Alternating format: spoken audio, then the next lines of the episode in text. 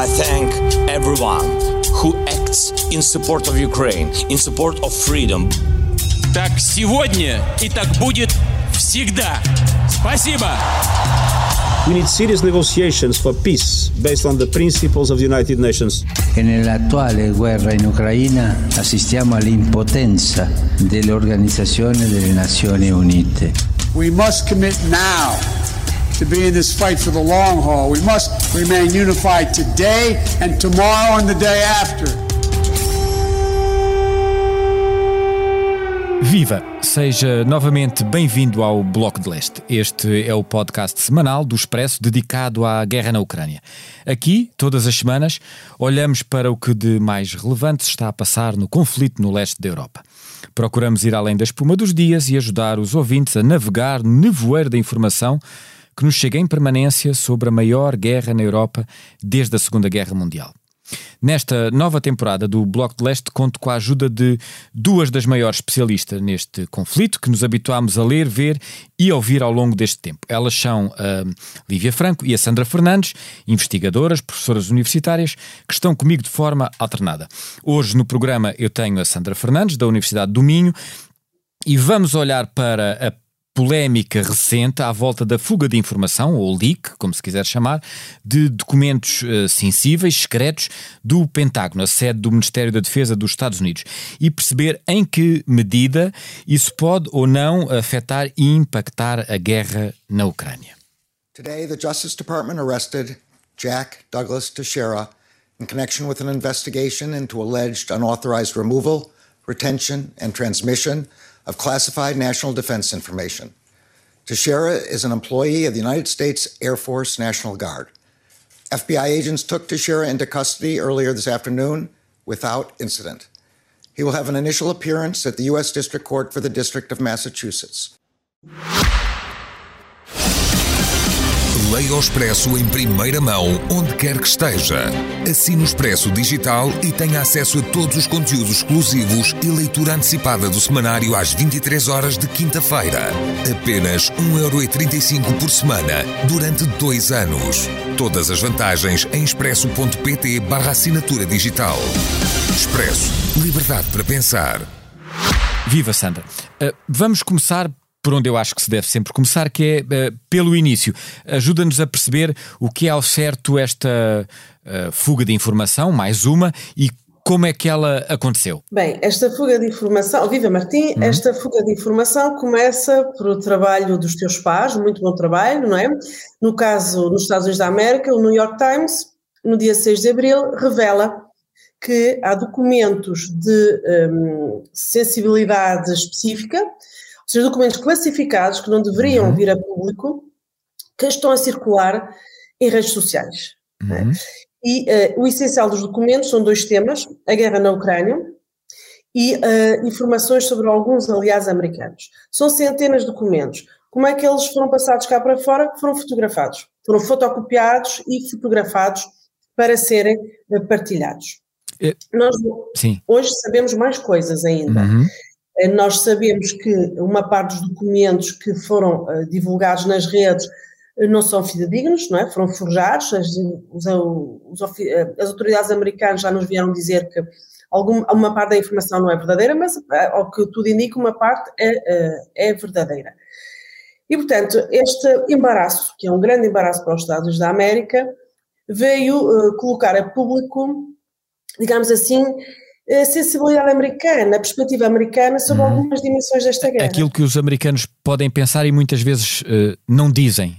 É isso. É um bocado isso, é, é um bocado. Mas, é um é, bocado... mas ainda, em, ainda em relação a, a, a, esta fuga de informação, portanto, aos documentos que foram uh, tornados públicos, uh, sobre o autor da fuga e qual a sua motivação, porque é que fez isto, o que é que nós já sabemos e o que é que ainda nos falta saber?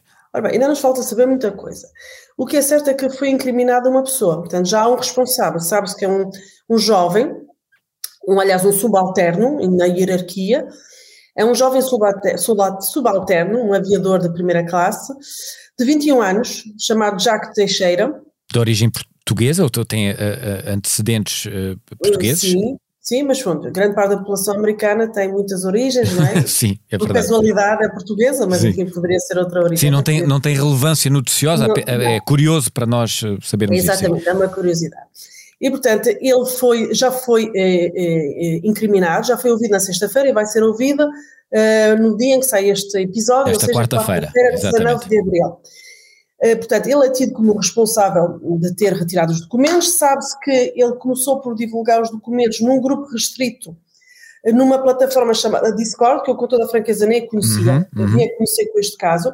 Pelos vistos, é uma rede social, uma plataforma mais usada por jogadores Ga- o- online, gamers, não é? Os gamers, sim. Quem, Exato. quem e, joga portanto, online. ele tinha um grupo de 24 hum, pessoas, mais ou menos, com as quais se dava bem por afinidades de gostar de armamentos. Portanto, não, não, não teria aí propriamente um intuito, como é que eu ia dizer, eh, geoestratégico, se me faço a entender. Era alguém a, a gabar-se ou pouco mais que isso daquilo a que teria Será acesso. interessante vermos o que é que sai da segunda audição do, Uhum. do inculpado, porque ele de facto diz que não tinha qualquer intenção de ser um lançador de alertas. Ele queria consciencializar, informar o seu grupo de, de amigos, enfim, de, queria informá-los sobre a realidade da verdadeira guerra, né? Hum.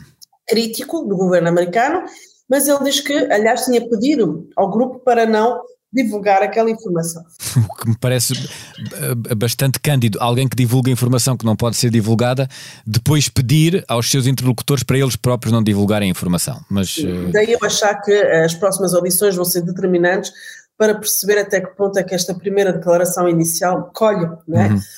Fica mesmo por esclarecer como é que um subalterno, como é que uma pessoa de posição tão baixa, não é? Em acedeu, acedeu a documentos tão gravosos. Então, repara, eh, há vários, ele, ele divulgou, foram divulgados eh, documentos que têm três graus de classificação diferentes, sendo Uhum. que a mais gravosa é top secret, não é?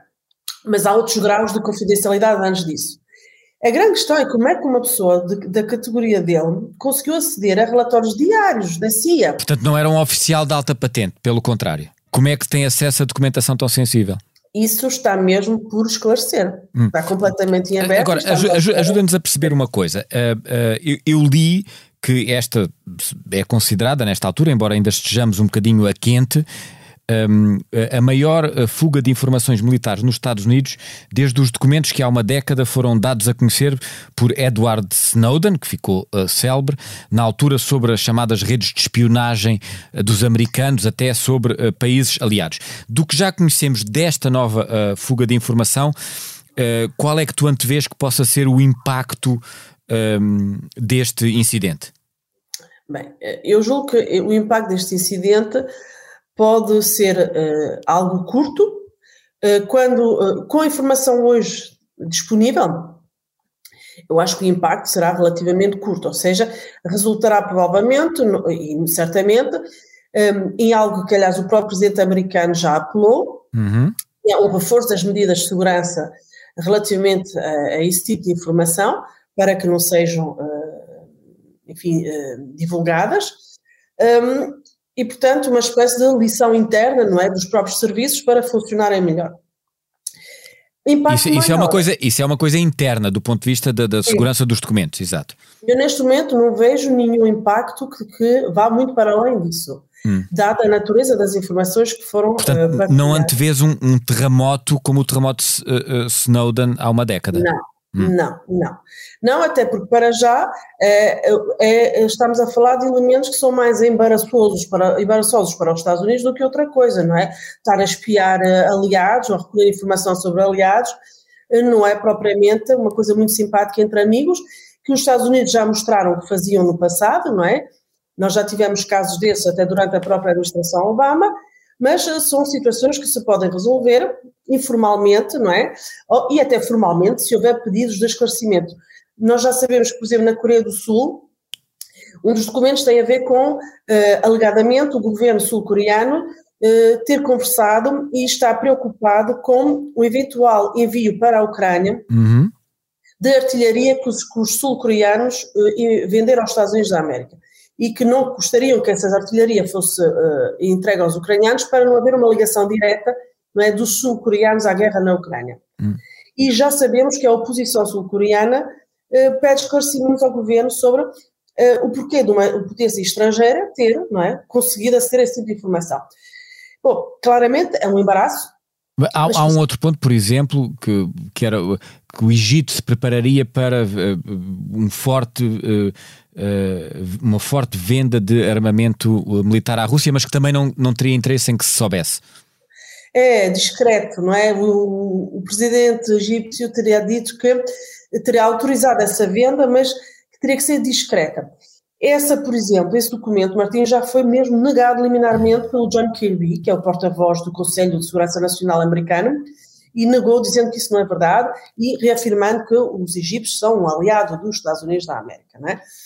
Portanto, eh, e eh, vários, várias entidades, nomeadamente o Ministério da Defesa Nacional do Reino Unido, também já publicou e já chamou muita atenção para a forma como olhamos para esses documentos, no sentido em que estamos também a assistir a desinformação, não é? Ou seja, que a informação veiculada nos documentos pode não ser verdadeira, mas pode fazer parte de uma campanha de desinformação. Mas, uh, desculpa, é verdade, mas se fizer parte de uma campanha de desinformação, desmente a tese de que terá sido um, um, um militar subalterno simplesmente para se gabar, já que pressupõe que haja alguém que tenha interesse em forjar documentos para, uh, para as tais campanhas de desinformação e, portanto, aí pode, podemos estar a assistir a algo mais eh, pesado ou grave, ou não? Sim, mas aí não necessariamente, porque aqui ah. temos dois casos. O caso em que os documentos, uh, portanto, estiveram em fuga, porque eles, nós sabemos que eles tiveram semanas, até no Twitter, não é? Até que o New York Times não é, publica a notícia. E já sabemos também que muitos dos sites que abrigavam os documentos os retiraram. E também sabemos que das centenas de fotografias desses documentos, muitas ainda não foram analisadas, ok? okay. Portanto, é por isso que nós estamos aqui, temos de ter alguma cautela. Portanto, se calhar a desinformação pode ter duas facetas. Uma mais gravosa, como tu dizes, Sim. não é? E aí, nesse caso, teríamos eventualmente alguma intencionalidade de uma potência externa, porque não a Rússia, não é? Enfim, ou in, aqui alguma campanha, eh, Sim. algo obscura e complicada, mas de propaganda e desinformação. Claro, e a história recente ou, mostra-nos como esse fantasma existe sempre, não é? Ou então os documentos que já saíram, entretanto foram apanhados por pessoas, alterados, ah. copiados para fazer alguma desinformação, não é? Já e aí já é, é um bocadinho é, é diferente. É Sim, vamos a um ponto sobre esta fuga de informação que diz, se quisermos, especificamente uh, está mais ligado a esta guerra e desse ponto de vista também uh, a este programa e a este um, uh, podcast. Uh, uh, muita da informação que nós conhecemos desta documentação refere, por exemplo, a fragilidades das Forças Armadas ucranianas e, alegadamente, as autoridades ucranianas já teriam sido mesmo obrigadas a redesenhar parte da sua estratégia militar precisamente por causa dos detalhes que estes documentos oferecem à Rússia ao saber-se dessas mesmas fragilidades. O que é que nos podes dizer sobre isto? Que fragilidades uh, são estas e que importância é que isto pode ter para o rumo do conflito armado? É, é verdade que os documentos uh, que foram uh, que estão agora a público e não deveriam estar são muito pessimistas sobre os ganhos territoriais possíveis não é?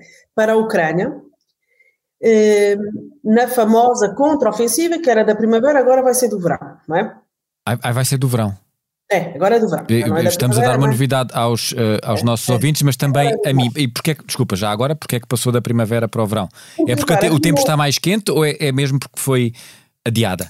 Duas coisas. Uh, é a questão da, da Rasputsitsa, que já falámos dela, ou seja, daquele período do outono e da primavera em que o fim do, no caso aqui, o fim, o fim do inverno um, coloca o, o, terreno impraticável, não é? Lamacento. Ah, eu lembro-me de já teres falado disto noutro episódio, exatamente. Então, acontece no outono e acontece agora na primavera, portanto, afinal, a primavera não é propícia às movimentações militares e também porque os ucranianos vão fazendo aquilo que tu disseste, redesenhando de forma muito secreta, com máxima um, também tentando guardar muito segredo para, para o efeito surpresa a sua estratégia, a sua tática no terreno, e também porque, entretanto, vão recebendo o material militar prometido e têm que aprender a trabalhar com ele. Portanto, uhum. isso tudo junto está-nos agora a projetar para a contraofensiva do verão e já okay. não da primavera. Eh, eh, mas, mas explica-me uma coisa, ainda assim, passando a tal contraofensiva ucraniana,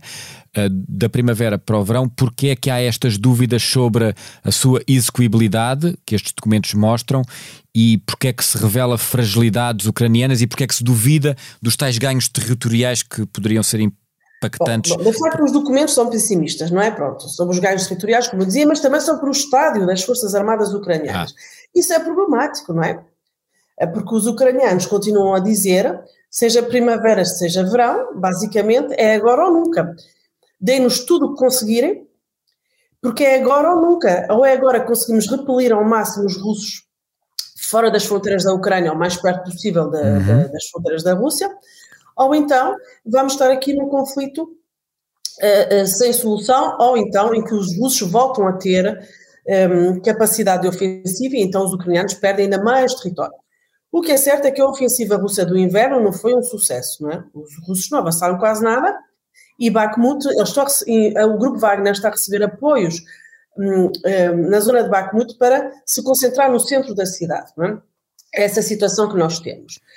Um, se isso é verdade, se isso é taxativo, ou seja, será que os ucranianos de facto estão a perder o fogo uhum, e a uhum, capacidade uhum. da sua ofensiva, eu tenho sérias reservas em, em estar já a fazer esse tipo de balanço. Porquê? Porque uh, eu acho que já falámos sobre isso num dos episódios, se não estou em erro, uhum. tudo o que tem a ver com intelligence, informação, é? Há informação que é recolhida, mas é tudo uma questão da sua interpretação. A intelligence não é uh, um, algo, não é, não é uma espécie de profecia que se autorrealiza depende sempre da forma como os atores utilizam essa informação e da capacidade dos atores atuarem de outra forma. Ou seja, se nos lembrarmos da forma como os Estados Unidos utilizaram um, a sua capacidade de recolher informações. Sim. Antes da guerra começar, são os americanos e os, os, os ingleses que nos diziam há, o, há um reforço do estacionamento de tropas russas na fronteira com a Ucrânia, tanto na fronteira russa como na fronteira bielorrussa. Uhum. É? E, Isto portanto, antes, de, antes de 24 de fevereiro de 2022. Antes de 24 de fevereiro. Um, nem todos interpretavam a informação da, da mesma maneira, e uh, depois da guerra começar, uh, mesmo o, a inteligência americana e britânica uh, tinham por predição que o Kiev iria cair, não é? Portanto, não se previa que os ucranianos conseguissem os ganhos militares que conseguiram, não é? porque é muito difícil medir uma coisa que chama a vontade é? e a capacidade de resiliência que os ucranianos têm mostrado terem muito para além daquilo que a gente podia imaginar. Sim, é, é? é verdade, mas, mas a, a vontade uh, tê-la os ucranianos desde o início do conflito, mas daí a conseguirem ganhos territoriais significativos que os façam aceder a, a ir para as mesas das negociações, depende mais do que da vontade. Depende, nomeadamente, dos meios que têm disponíveis e da capacidade das suas Forças Armadas. E desse ponto de vista, estes documentos levantam de facto muitas interrogações. Ou, ou, ou, ou, ou, tu achas que de facto o armamento que estão a receber do Ocidente será suficiente? É só para perceber onde é que nos podemos situar Mas, aqui. O que nós, o que nos, eu não li os documentos, sim, sim. Eu, eu, eu, consultei fontes secundárias sobre, sobre quem viu os documentos, uh, esses documentos precisamente. Um, o resultado de, de, desse tipo de balanço pode ser os Estados Unidos uh, decidirem reforçar ainda mais o apoio militar. Até pode ter, não é? O efeito contrário. Uhum. Ou seja, esse, esse diagnóstico sobre, mais pessimista sobre a capacidade dos ucranianos pode levar a uma maior mobilização de, eh, de armamentos e de financiamento. É por isso que eu estava a dizer que essa. essa... Ou seja, pode ser uma fotografia uh, de uma realidade que existe, mas não quer dizer que, doravante, a realidade se mantenha, uh, nomeadamente através do reforço de meios militares para a Ucrânia. E é sempre contingente da interpretação. Eu só acabo a dizer o que estava a dizer sim, há pouco, sim, sim. que é, há, há um ano estava-se a, a, a prever e segundo a informação uh, dos serviços de inteligência americanos, britânicos, que são essencialmente através deles que nós obtemos informações sobre o que acontece no terreno na Ucrânia, sim, sim. Uh, que estava-se a prever que Kiev cairia em algumas semanas, não é? Que a capital, ou seja, que, que o, o poder político ucraniano não conseguiria aguentar mais do que umas semanas no início do conflito. E, passado um ano, que é agora onde nós estamos agora, qual é o tema? Nós estamos a tentar perceber quanto tempo é que vai demorar, quanto tempo é que os ucranianos vão precisar para uh, uh, uh, repelir os russos do seu território. É mais essa conversa que estamos a ter hoje, não é? O tempo que precisam para repelir.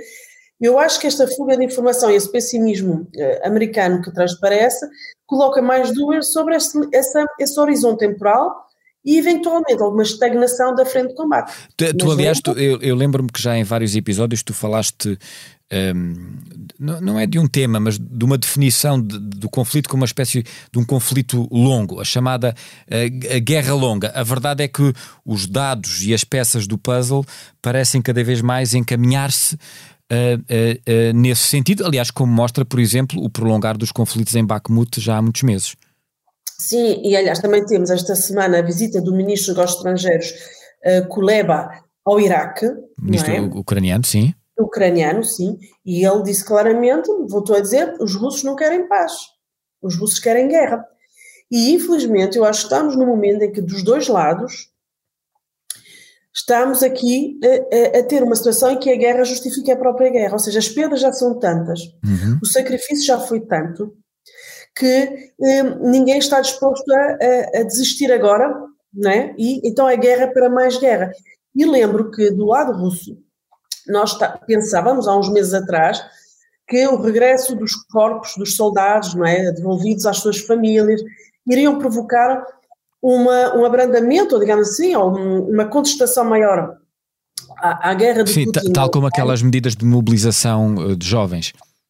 E que, entretanto, foram forçadas agora, Exato. não é? A mobilização com um clique, não é? Em que os jovens, eh, os mobilizados são proibidos de deixar o território. Os próprios russos estão nessa ótica. Uh, em vez de, não é, que, que, os mortos, que já são cerca de 200 mil, não é, do ponto de vista militar, segundo os dados da intelligence, mais uma vez, Uh, em vez de provocar vontade de parar a guerra, não. Parece que estou a popular ainda mais guerra. Nenhum dos, ou seja, nenhum dos lados quer uh, uh, quebrar.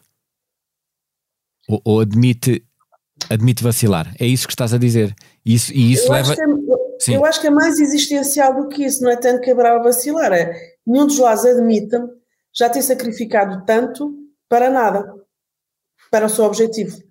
E, portanto, já que sacrificou tanto, agora vai até ao fim, não é? Sim, há ainda, há ainda um, um outro ponto que me chamou a atenção uh, nas notícias sobre os documentos, uh, que era eh, sobre um, a alegada possibilidade ou a alegada existência Ehm, de tropas eh, da NATO eh, já dentro das eh, fronteiras da Ucrânia, e é bom lembrar que o reforço das tropas da NATO nos países limítrofes ehm, tem acontecido, o reforço da Aliança Atlântica, mas nunca dentro um, ehm, da Ucrânia. Estas informações já foram desmentidas? Há alguns sinais, alguns indícios que possam mesmo existir? Ora bem, eu desmentido uh, uh, não vi, uhum. né? portanto, eu não, não, não, não, passou por mim, não, não consultei nenhuma informação, sim, sim. tenho vindo a desmentir a, essa alegação. Eu julgo que ela será desmentida rapidamente, uh, parece-me muito pouco provável, porque todo o apoio que é dado é dado de forma muito clara a pedido dos ucranianos, e todo, por exemplo, o treino que é feito às tropas ucranianas Sim. é feito fora da, do território ucraniano, não é? nomeadamente na, na Polónia, na Alemanha. Isto é, os militares ucranianos vão para esses países para uh, ser para, treinados para ou, trein, ou, treino, ou, é, ou, para receberem treino ou para saberem uh, uh, utilizar os, os tanques Agora, ou armamento ou o que seja.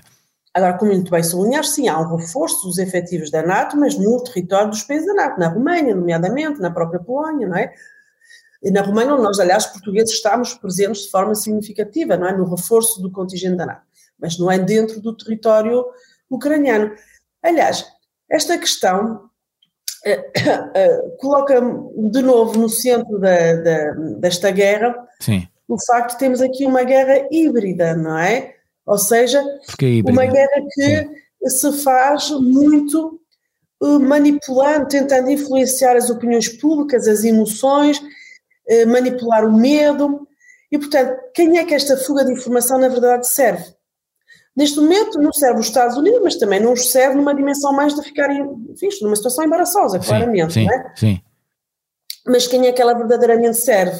Daí eu ficar muito interessada e muito curiosa em perceber os desenvolvimentos dos próximos dias, a ver que tipo de provas vêm ao de cima sobre sobre, enfim, estas fugas de informação. As tropas da NATO na Ucrânia um, não me parece credível. Muito bem, nós ficamos por aqui com mais este episódio do Bloco de Leste, que pode ser ouvido uh, no site do Expresso ou nas plataformas habituais de podcast. Voltaremos para a semana.